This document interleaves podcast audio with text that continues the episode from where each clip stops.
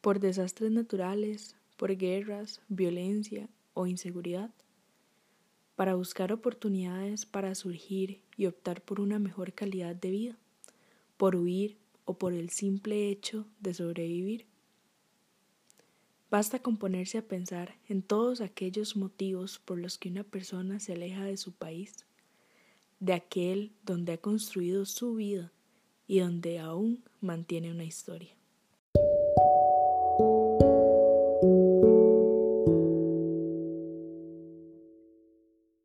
Día de hoy trataremos de ver un poquito más allá para poder comprender una mínima parte de lo que hay detrás del duro proceso migratorio. El ser humano ha estado en constante tránsito, desplazándose mayoritariamente en busca de trabajo y nuevas oportunidades económicas, o para reunirse con sus familiares, a veces incluso para estudiar.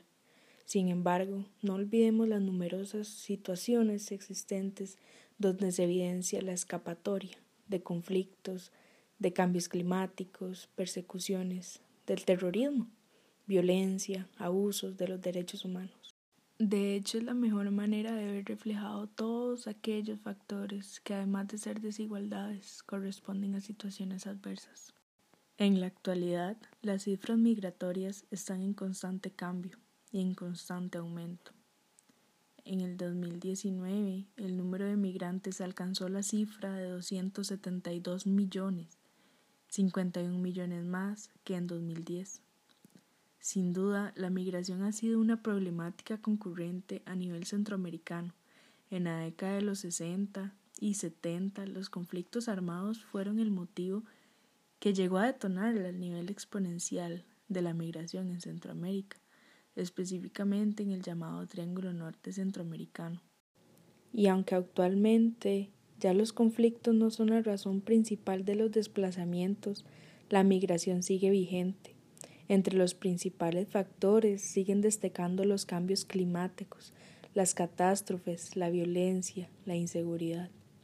Los factores económicos, familiares, la violación de derechos en su mayoría, así como la búsqueda de oportunidades que contribuyan al crecimiento personal, laboral, social y económico, y cómo no dejar de lado aquel que nos ha hecho la vida imposible a todos, el COVID-19, que nos tiene contra una nueva disyuntiva hoy en día y que se une a un dolor de cabeza más para todos aquellos que huyen en busca de una mejor calidad de vida.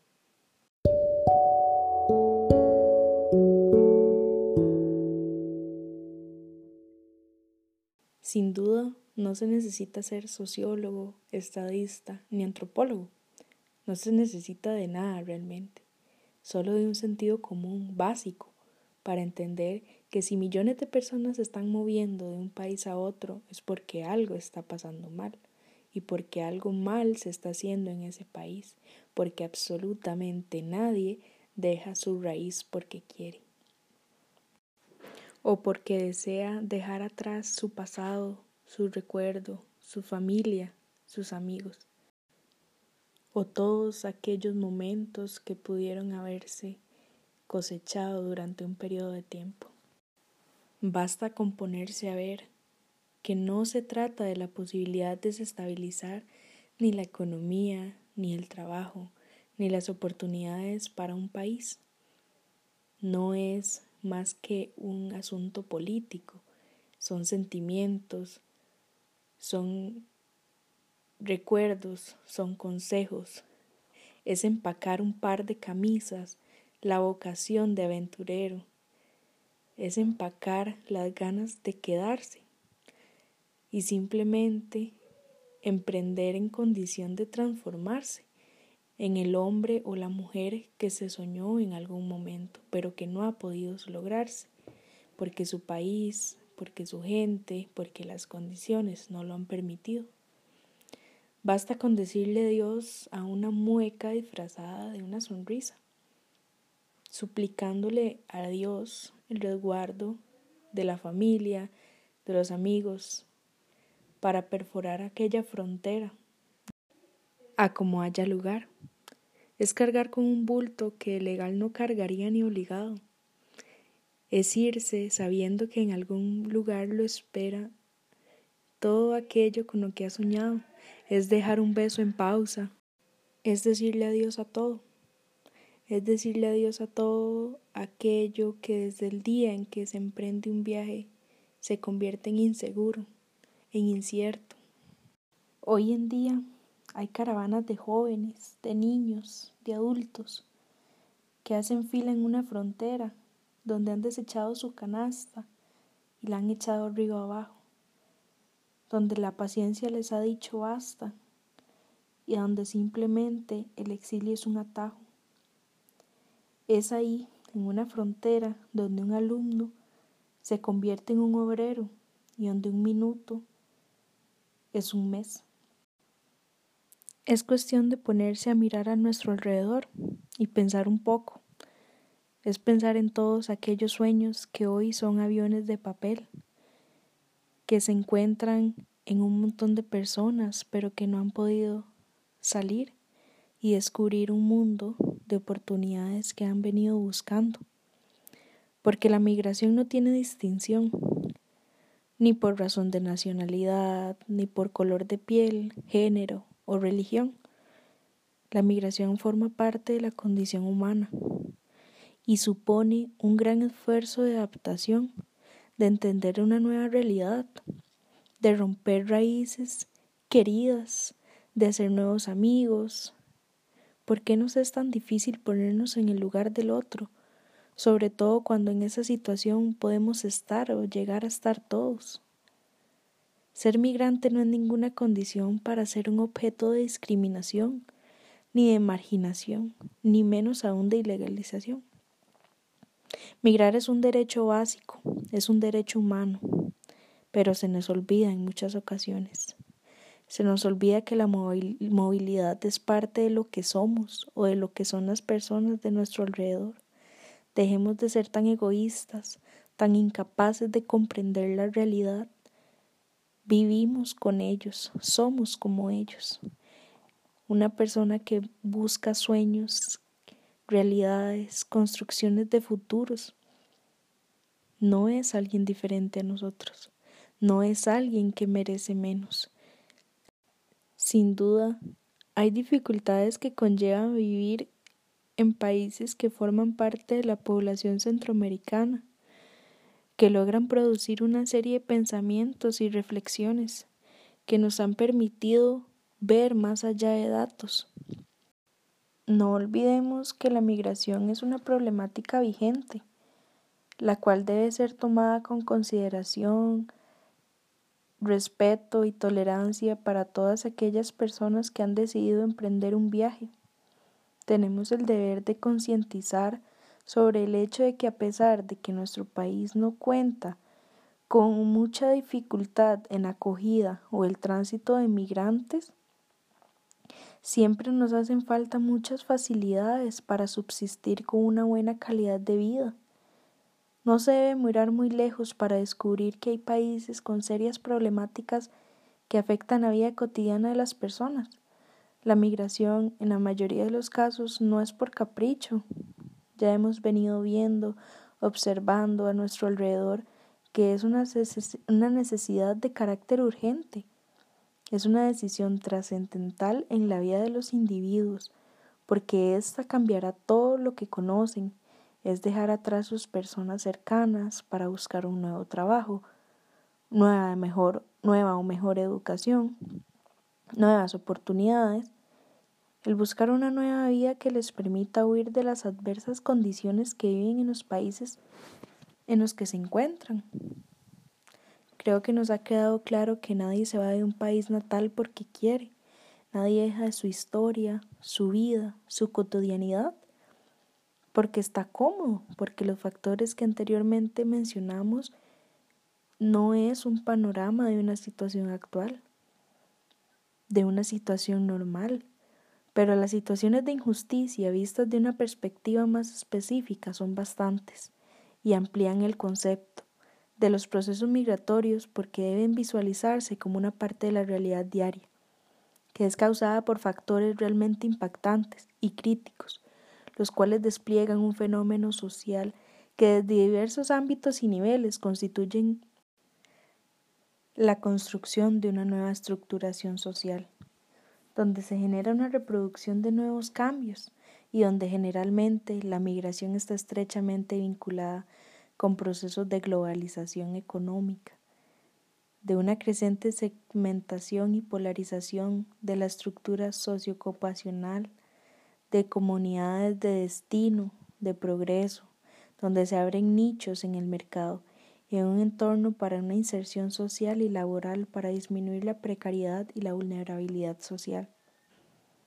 Es necesario que comprendamos la profundidad y la trascendencia que enfrentan los países receptores, pero también los migrantes, que tienen adopción de conductas pacíficas, resilientes y que se convierte en una acción esencial para la búsqueda de igualdad. Parece que se nos olvida que la obligación de vivir en medio de dos realidades hace a las personas más vulnerables, hace que los individuos se vean forzados a abandonar su tierra y poner en riesgo su cuerpo poner en juego no solo el derecho a la salud, a la alimentación, a la dignidad, incluso los derechos a un lugar libre y con un ambiente sano para desarrollarse como persona. Al migrar se pierden las muletas que han servido de sostén y absolutamente todo cambia, todo se borra de inmediato, se desvanece un pasado que será solo un recuerdo, Empecemos a atacar esta situación y a dejar de idealizar las personas como algo que nos separa de esa ausencia, que nos separa de la esencia como ser humano, porque emigrar también es un derecho. Muchos de nosotros, por diferentes situaciones, nacimos con la oportunidad que quizás ellos no nacen, pero que hay que tener una empatía. Evidentemente, para todos los que emigran, no lo planean, simplemente se ven excluidos de su propio país, se ven en la obligación de luchar rápidamente. Son los únicos responsables de poder darle un rumbo diferente a su vida. Por eso nosotros debemos ser agentes de cambio, facilitadores de ese proceso tan duro y dejar de verlos con ojos de desprecio. No deben de ser ni una amenaza ni un daño para un país que les puede abrir las puertas en las mejores condiciones. Y de ser posible, tenemos que buscar la manera de reintegrarlos a un sistema, porque siguen siendo personas.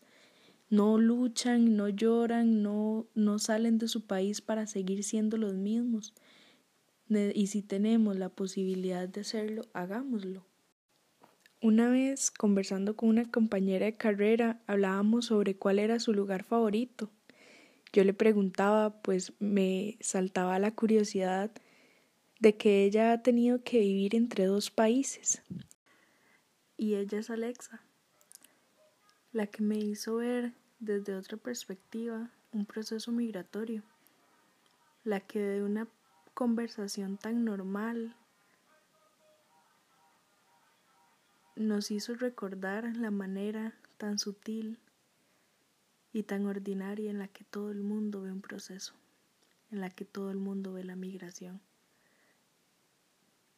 Pero me encantaría que la escucharan y realmente encontraran ese proceso encantador que ha calado en nosotros y que ha decidido que estuviera parte de este podcast y de esta pequeña reflexión que hemos preparado hoy. Alexa no dudó en contestarnos, no dudó en hacernos sentir parte de ella y parte de lo que realmente sentía. Por eso, esto fue lo que respondió cuando le preguntábamos cuál era su lugar favorito. Mi lugar favorito aquí en la Tierra es donde los problemas se vuelven lecciones, donde se concentran las cosas buenas, donde puedo ser yo, donde puedo respirar fresco y sentarme a pensar, donde existe café, donde la fe no tiene límites, donde existe una causa de mi sonrisa, donde la vida no se resume en el tiempo, sino en los momentos. Mi lugar favorito es donde la música te lleva a lugares extraordinarios, llenos de paz, donde puedes sentarte a sentir todo el dolor, toda la angustia y te liberas de todo lo malo que llevas cargando.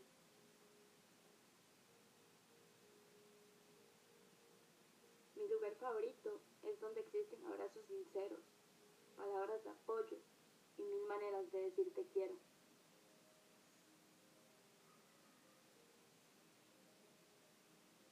Favorito no es un sitio, no es un lugar, no es solo un espacio que no se repite en la tierra.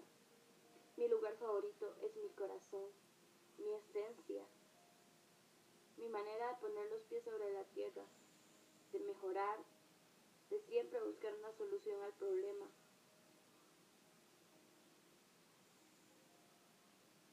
De nunca tener los brazos cruzados, de nunca esperar sentada, de siempre actuar a cualquier situación y amar, sobre todo amar.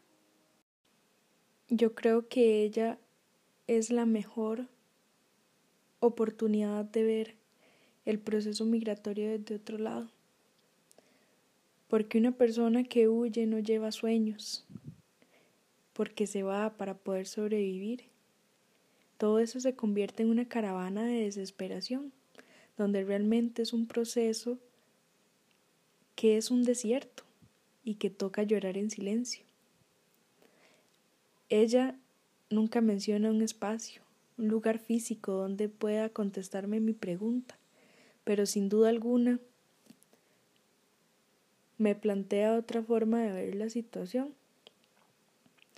Es por eso que creo que es una buena manera de que veamos la otra parte, esa que hemos intentado ver a lo largo de todo esto, que nos hace tanto falta a nosotros como personas, como ticos, y como uno más de los que tenemos la oportunidad de tener una, una oportunidad de vida,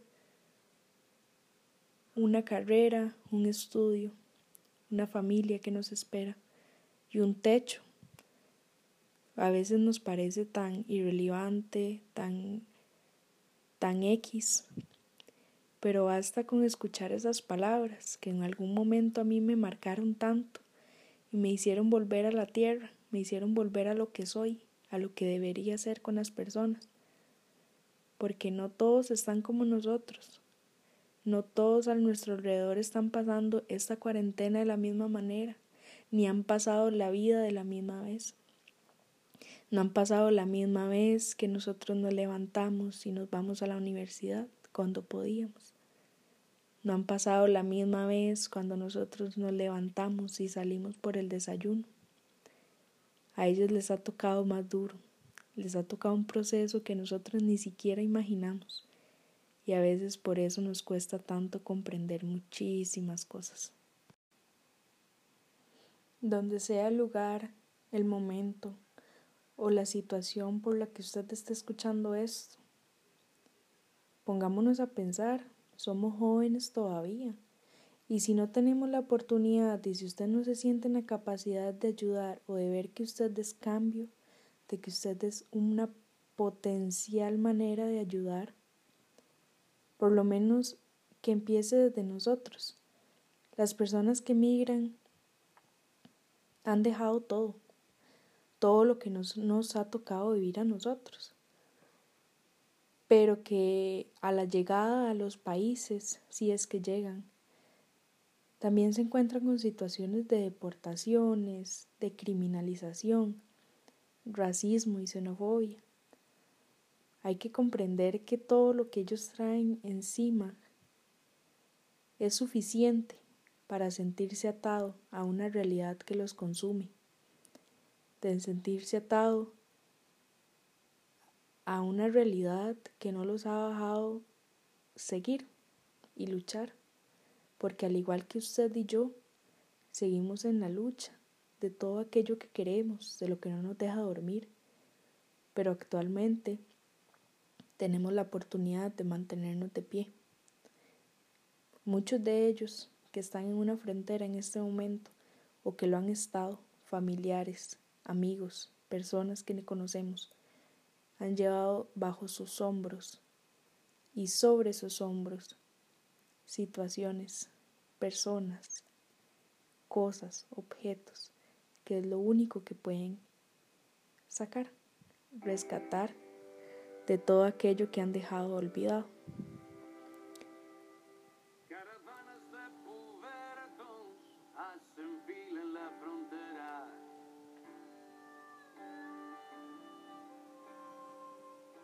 Mejor lejos que muertos, gritando abuela en la trinchera.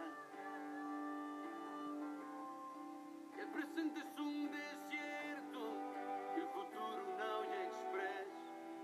Mientras llora otra mamá de Moisés.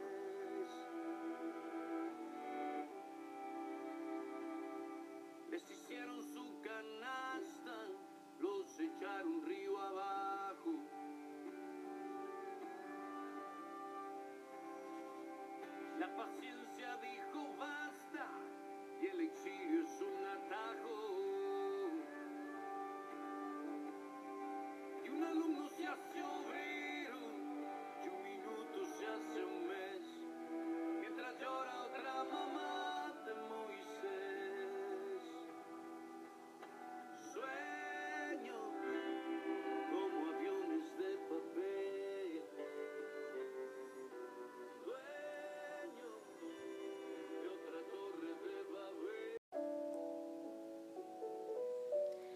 Y bueno, ha llegado el momento de despedirnos.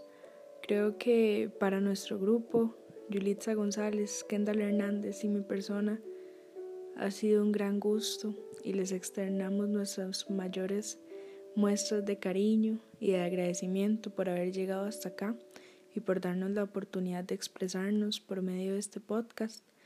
Hemos llegado al final.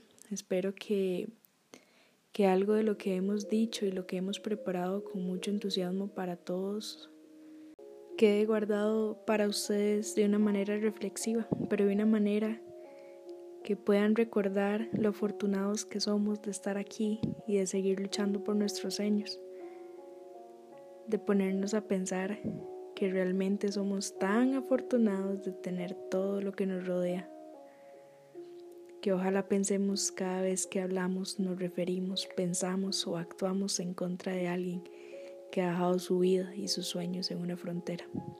Muchísimas gracias, de verdad, que tengan un buen día.